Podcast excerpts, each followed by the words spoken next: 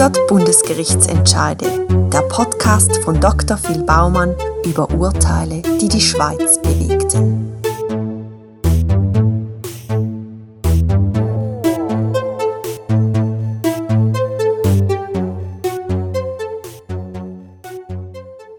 »25. Februar 1986. Auf den Philippinen wird nach einer friedlichen Revolution Corazon Aquino als erste Präsidentin der Philippinen vereidigt. Der bisherige Präsident, Ferdinand Marcos, wo die Philippinen über 20 Jahre lang zuerst demokratisch und ab 1972 diktatorisch regiert hat, flüchtet mit seiner Frau Imelda Marcos nach Hawaii.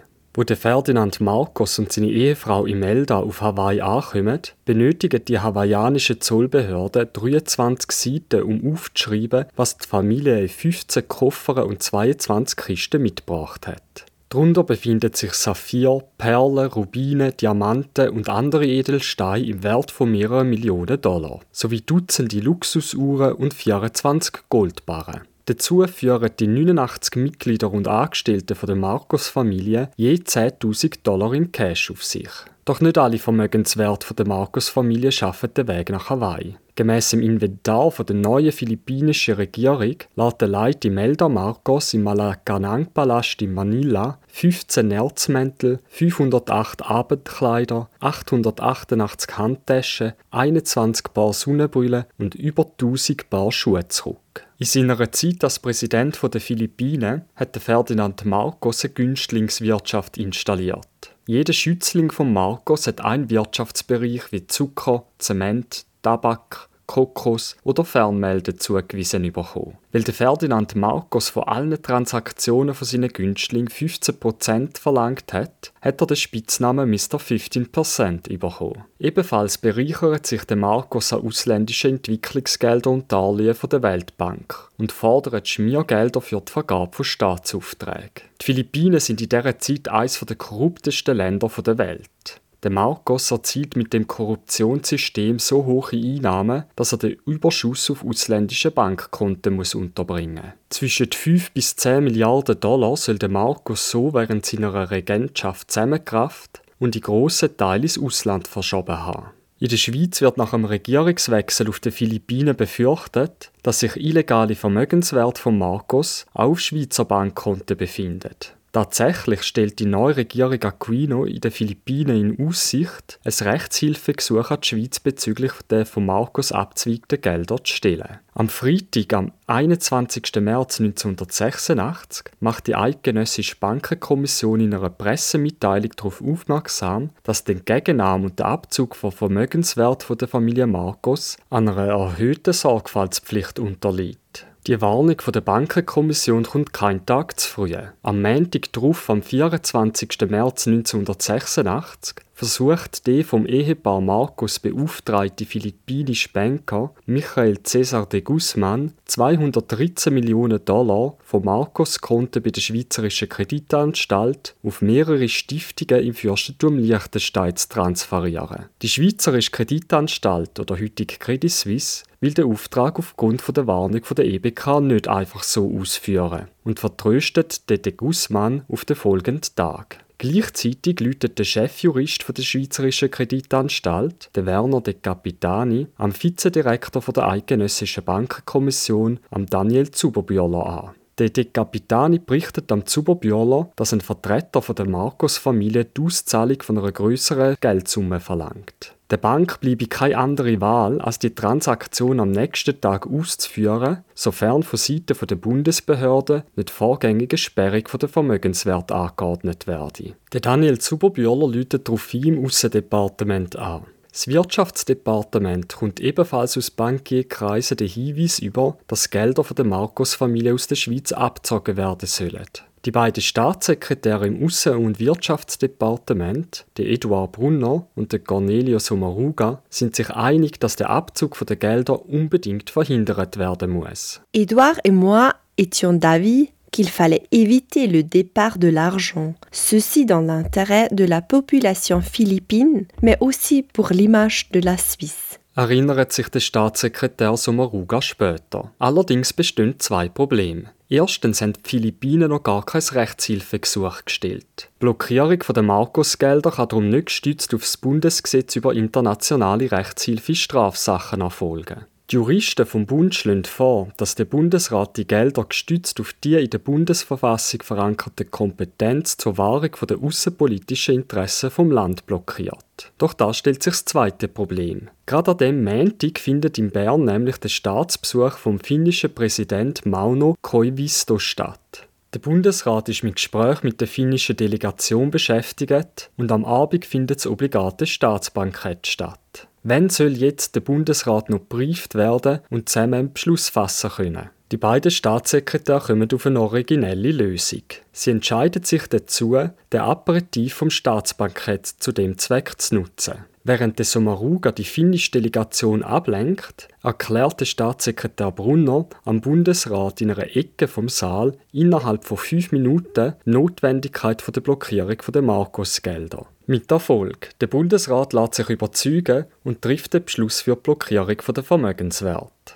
Rund einen Monat später, nach der dramatischen Sperrung der Marcos-Gelder, trifft aus den Philippinen formelle Rechtshilfegesuch ein. Die notrechtliche Blockierung kann somit durch die im Bundesgesetz über internationale Rechtshilfe in Strafsachen IRSG vorgesehene Sperrung ersetzt werden. Die philippinischen Behörden verlangen in ihrem Rechtshilfegesuch, dass die beschlagnahmten Gelder der Philippinen auszuhändigen sind. Die Marcos-Familie ist mit der Blockierung von ihren Konten natürlich überhaupt nicht einverstanden und fechtet die Sperrung gerichtlich an. Der Fall landet vor Bundesgericht.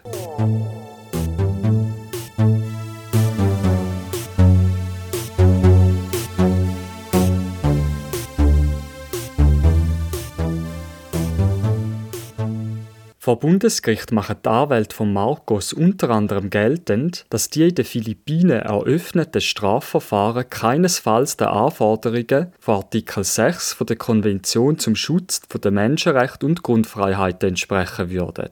Es gäbe kein unparteiisches Gericht und die Unschuldsvermutung das Verteidigungsrecht würden in den Philippinen nicht gewährleistet werden. Folglich dürfe nach Artikel 2 IRSG keine Rechtshilfe geleistet werden und somit auch kein Konto in der Schweiz blockiert werden. Das Bundesgericht weist in BG 113 1b 257 jedoch Beschwerden gegen die Blockierung der Gelder ab. Es sei vor dem Hintergrund der politisch gestörten Situation auf den Philippinen noch verfrüht zu beurteilen, ob das Verfahren auf den Philippinen mangelhaft im Sinn von Artikel 2 IRSG verlaufen würde. Vielmehr sei es dann Aufgabe der kantonalen Instanzen, bei Abschluss vom Rechtshilfeverfahren zu überprüfen, ob die in Artikel 2 IRSG aufgeführten rechtsstaatlichen Voraussetzungen erfüllt sind. Auf jeden Fall dürfe die definitive Rechtshilfe nur an einem ordentlichen philippinischen Gericht, nicht aber der von der Präsidentin Aquino eingesetzten Untersuchungskommission geleistet werden. Der BG 113 1b 257 ist der Beginn von einer juristischen Odyssee im Fall Marcos, wo das Bundesgericht in den kommenden Jahren über 60 Mal beschäftigen wird. Die Auseinandersetzungen gestalten sich komplex, da der Marcos zur Verschleierung von seinen Vermögensverhältnissen und Transaktionen eine Vielzahl von Gesellschaften und Stiftungen verwendet hat und sich die kantonalen Rechtswege unterschiedlich und langwierig gestaltet. Am 28. September 1989 stirbt Ferdinand Marcos im Exil auf Hawaii. Knapp 14 Monate später trifft das Bundesgericht einen weiteren Leitentscheid bezüglich der Marcos-Gelder. Im BG 116 1b 452 hält das Bundesgericht fest, dass die in der Schweiz blockierten Vermögenswerte erst ab Philippinen herausgegeben werden dürfen, wenn ein rechtskräftiges Urteil von einem gesetzlich zuständigen philippinischen Gericht über die Rückerstattung dieser Gelder an die Berechtigten oder über die Einziehung vorliegt. Das Bundesgericht setzt den Philippinen zudem eine Frist von einem Jahr, einen Prozess zu dem Zweck einzuleiten. Sonst werde die Beschlagnahme der Gelder auf Ersuchen der Marcos-Familie wieder aufgehoben. Auf den Philippinen stößt der Umstand, dass fünf Jahre nach der Blockierung der Vermögenswert immer noch kein Dollar zurück in die Philippinen geflossen ist und das Bundesgericht zusätzliche Bedingungen für die Rückgabe der Gelder aufstellt, auf mäßiges Verständnis. Der oberste philippinische Staatsanwalt, der Frank Chavez, sagt gegenüber der Nachrichtensendung 10 vor 10, All diese Umstände deuten darauf hin,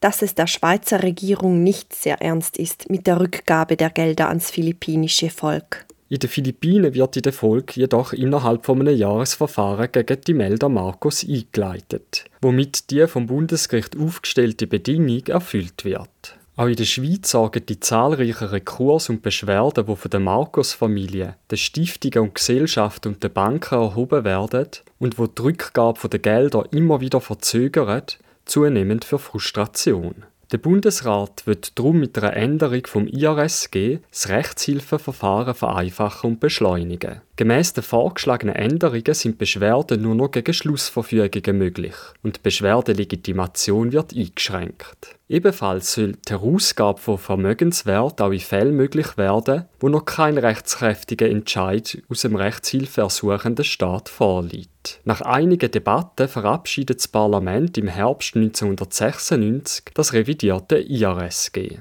Noch bevor die Gesetzesänderung beschlossen ist, verfügt die Zürcher Bezirksanwaltschaft, dass die blockierten Marcos-Gelder auf ein Sperrkonto bei einer philippinischen Bank zu überweisen sind. Selbstverständlich ist die Marcos-Familie mit dieser Verfügung nicht einverstanden. Sie leitet Rekurs vor dem Obergericht Zürich ein. Das Obergericht gibt dem Rekurs statt. Denn es liege in den Philippinen immer noch kein rechtskräftiges Urteil gegen die Melder Marcos vor, warum gemäß der bundesgerichtlichen Rechtsprechung auch eine Rückgabe der Gelder nicht möglich sei. Das Bundesamt für Polizeiwesen züchtet Entscheide doch weiter als Bundesgericht. Es macht geltend, dass aufgrund der Revision vom IRSG nicht mehr zwingend ein rechtskräftiges und vollstreckbares Urteil vom Rechtshilfeersuchenden Staat notwendig sei. Das Bundesgericht führt aus, dass der neue Artikel 74a Absatz 3 IRSG es den Behörden tatsächlich erlaubt, vom Erfordernis von einem rechtskräftigen Entscheid abzusehen. Für die Frage, wenn ein Ausnahmefall nach Artikel 74a Absatz 3 IRSG angenommen werden kann, komme es grundsätzlich auf die konkrete Sachlage an. Gerade in Fällen, wo es klar ist, dass Vermögenswerte deliktischer Herkunft sind, macht es aber wenig Sinn, das Vorliegen von einem rechtskräftigen Entscheid abzuwarten. Bezüglich der Marcos-Gelder widerspreche es am Landesinteresse der Schweiz, wenn die Schweiz zu einem Hort für Fluchtgelder oder kriminelle Gelder werde. Es ist in erster Linie Aufgabe des Gesetz- und Verordnungsgebers, sowie der Banken und ihrer Standesorganisationen dafür zu sorgen, dass nicht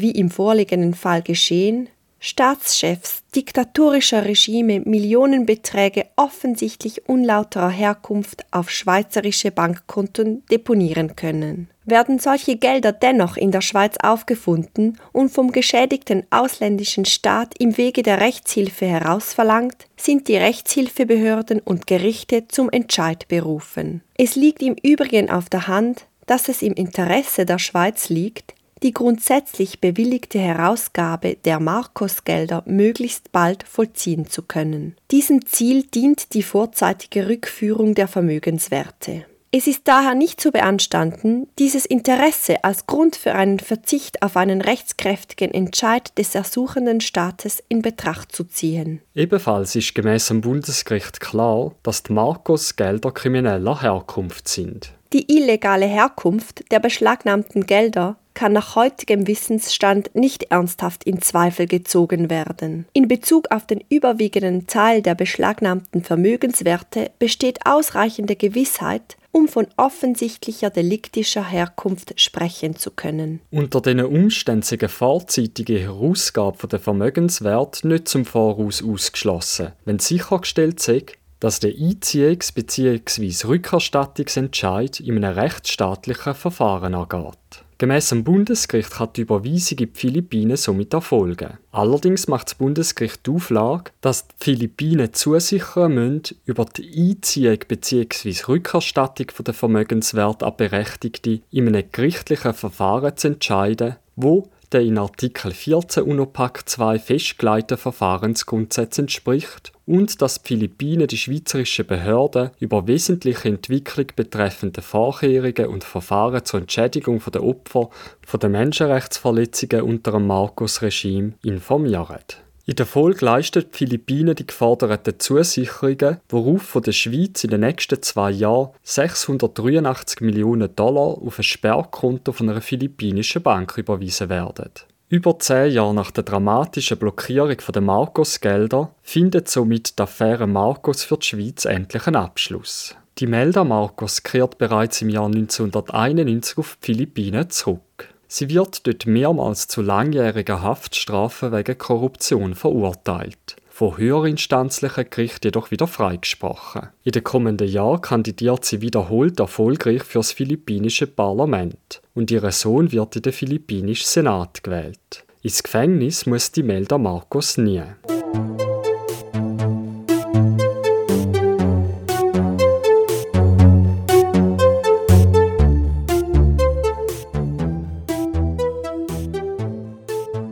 Es ist nicht das letzte Mal, dass Korruptionsgelder aus ausländischen Diktatoren und Regierungskreisen auf Schweizer Bankkonten landen, gesperrt und den jeweiligen Ländern zurücküberwiesen werden. Insgesamt sollen mittlerweile rund 2 Milliarden Dollar restituiert worden sein. Auch in neuerer Zeit finden Korruptionsgelder den Weg in die Schweiz etwa aus dem Korruptionsskandal von der brasilianischen Konzern Petrobras und Odebrecht oder aus dem plünderten malaysischen Staatsfonds 1MDB. Bei der Rückgabe der blockierten Vermögenswert stellt sich dabei oftmals die schwierige Frage, wie sichergestellt werden kann, dass die Gelder tatsächlich der Bevölkerung von dem Land zugutekommen. Teilweise müssen die gesperrten Gelder auch wieder freigegeben werden.